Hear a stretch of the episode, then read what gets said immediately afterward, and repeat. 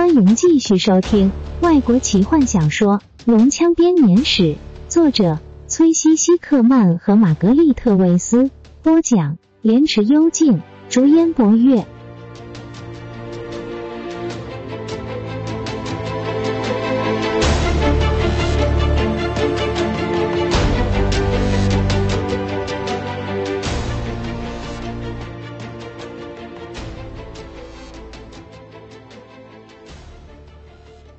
这个说法并没有带来多大的安慰。坦尼斯记得雷斯林说过的话：“是谁选择了我们？又是为了什么？”半精灵开始思考着这个问题。他们沉默的盘旋而下，走下更深入山边的陡峭阶梯。一开始，路上毫无任何的光线，接着一路越来越亮。雷斯林随后将法杖的光灭去。很快的，史东举起一只手，其他人跟着停步。前方是一条只有短短几尺的走道，通往一个宽阔的拱门。门后的空间十分宽大，走廊光线暗淡，还夹杂着腐臭和黑暗的气味。一行人一直站着，仔细的听着，潺潺的流水声似乎是从门后和脚下传来的，盖过了一切其他的声响。但坦尼斯仍然觉得听见了尖锐的叽叽声，还有门开合的声音，但他们都没有持续很久，叽叽声也没有再出现。更让人难以理解的是，那一阵金属的摩擦声夹杂着尖锐的刮擦声。坦尼斯疑惑的看着泰索和夫，看得人耸耸肩。我猜不出来，他说，然后竖起耳朵仔细听着。我从来没听过这种声音，除了他停下来摇摇头。你要我去看看吗？他满心期待的问道。去吧。泰索和夫悄悄的沿着阴影移动。一旦坎德人决定无声的移动，就连跑在地毯上的老鼠都比他吵。他靠近门边窥探着，推测眼前的空间以前一定是某种礼堂、念祖厅。雷斯林说过，现在它可以叫做废墟厅。东边的一部分地板全部陷落下去，地上的大洞冒着恶臭的白色雾气。泰斯也注意到地板上还有其他的大洞，见货还有些大石头，就像墓碑一般的横躺在地上。坎德人小心的踏着地面走到大厅中，雾中隐约可以看到南边有一条黑暗的走廊。北边也是奇怪的摩擦声，听起来从南边传来的。泰斯转身向着那个方向走去，他突然又听见北方传来啪嗒啪嗒的声音，地板也开始摇动。坎德人飞快的跑回楼梯间，所有人都听见了那些声音，大家紧靠墙站着，手中拿着武器。啪嗒声变成巨大的踏步声。随后，十个或十五个矮不隆冬的小家伙在阴影中踏步前进，接着在雾中消失。泰斯转身向着那个方向走去，随即又传来一阵尖锐的金属摩擦声，最后一切归于平静。那是什么鬼东西啊？卡拉蒙说：“他们不是龙人，除非龙人有那种矮矮胖胖的兄弟。他们是打哪儿来的？”他们是从大厅北侧回廊的尽头来的，泰斯说。北边和南边各有一条走道。奇怪的摩擦声是从南方传来的，也就是那些家伙走去的方向。东边有些什么东西？坦尼斯问。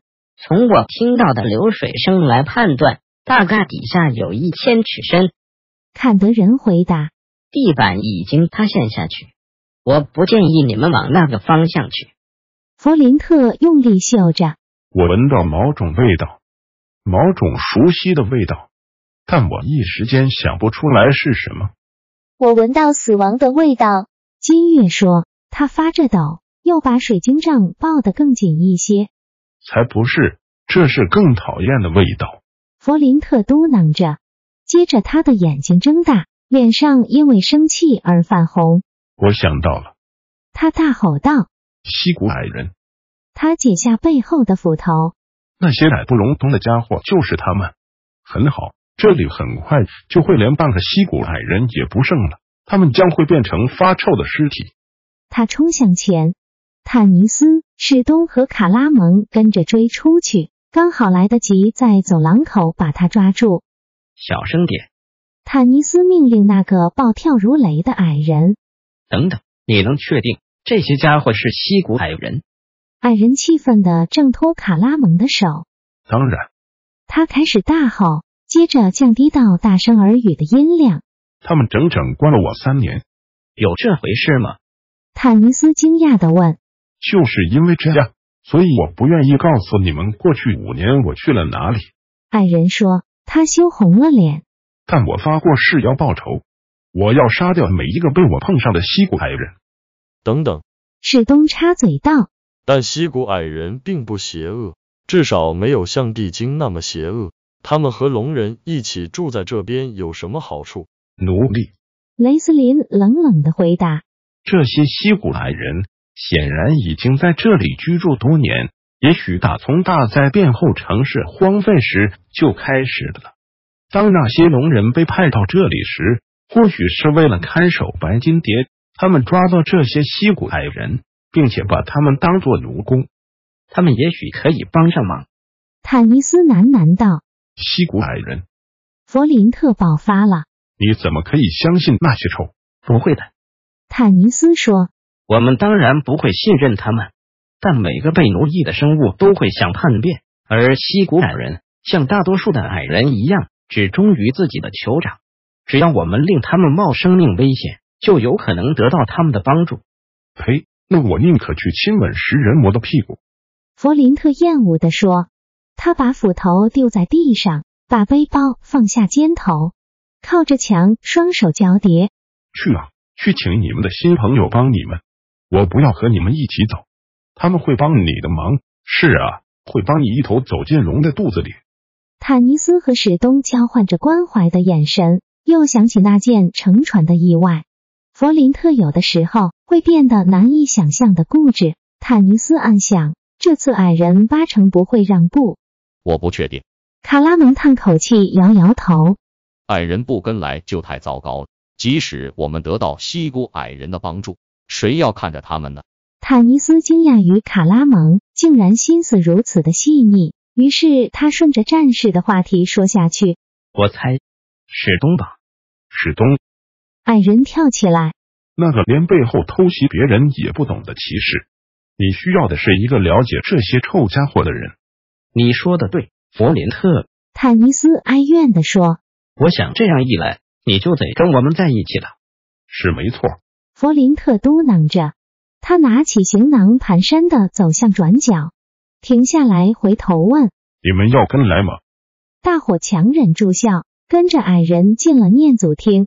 他们小心的靠着墙走，避开那些松动的地板，朝着南方，跟着那些溪谷矮人的足迹，他们进入了一段光线暗淡的走道。走廊在几百尺后突然朝东弯，叽叽嘎嘎的声音再次出现，金属摩擦声停了下来。突然间，他们听见背后传来了咚咚的脚步声。溪谷矮人，弗林特龇牙咧嘴的喊：“后退！”坦尼斯命令道：“准备抓住他们，我们不能冒险让他们通报其他伙伴。”众人紧贴住墙，手上的武器随时准备攻击。弗林特握紧着战斧，一脸期待的表情，注视着宽广的大厅。他们又看见跑来了一群矮小的身影，带头的西古矮人突然抬头，看见了他们。卡拉蒙跳到正奔跑着的矮小身影前。举起双手，命令着：“停下来！”他说。西古矮人们抬头看着他，绕过他，消失在东边的转角处。卡拉蒙转身，惊讶的看着他们。停下来！他不大有自信的说。一个西古矮人从角落伸出头来，看着卡拉蒙，把胖胖的手指放上嘴唇。嘘！接着，那矮胖的身影就跑开了。他们又再度听见那金属摩擦的嘎吱声。你们猜这到底是怎么一回事？坦尼斯柔声问。他们都像这个样子吗？金月睁大眼睛问：“他们衣衫褴褛，臭的不得了，而且全身长疮。还有，他们的大脑大概跟蚂蚁差不多大。”弗林特嘟囔道。他们小心翼翼的绕过转角，手放在武器上。他们的眼前出现了一条长长的走廊，墙上的火把冒着烟，在空气中摇晃。地上反射的光芒透露出附着的湿气。跳高的拱形门廊只有一片黑暗。墓穴，雷斯林说。坦尼斯不禁打了个寒战。水珠从天花板滴到身上，金属的摩擦声越来越近。金月碰碰半精灵的手臂，向前指着。坦尼斯看见在走廊的尽头有一扇门，门后是一条丁字形的岔路。走廊上满是溪谷矮人，不知道这些家伙为何排排站着。卡拉蒙说：“这是我们找出答案的机会。”坦尼斯说：“他正要开始走向前，突然，法师冰冷的手一把抓住了他，把这交给我。”雷斯林嘶声道：“我们最好跟着你。”史东说：“当然是为了掩护你。”当然是。雷斯林吸吸鼻子。很好，不过别打搅我。坦尼斯点点头。弗林特，你和金月守着走廊的这一头。弗林特原本要开口抗议，但还是皱着眉头站到平原人身边。给我好好的跟在后面。雷斯林命令道。他在走廊上走着，红袍在他的脚踝上发出声音。马祭司法杖在他每走一步，便在地面撞出声响。坦尼斯和史东贴着墙尾随其后，墓穴中吹来一阵冷风。坦尼斯朝里头望去，可以看到一个石棺在火把的照耀下，只见一片黑影。石棺雕刻的十分精致，棺上装饰着不再闪亮的金饰。墓穴中的空气十分沉重，有些墓穴看起来似乎经过盗墓者的洗礼。坦尼斯瞥见一具骸骨曝尸在外，他想，不知道这些亡灵会不会打算报复打搅他们长眠的家伙。坦尼斯命令自己回到现实，眼前的状况已经够恐怖了。雷斯林在走廊的尽头停了下来，西谷矮人好奇的看着他，丝毫不理后头的人。法师没有开口，他把手伸进腰带上的小囊里。掏出几个金币，西谷矮人们的眼睛全亮了起来，其中一两个家伙更是挤到前面来，想看得更清楚点。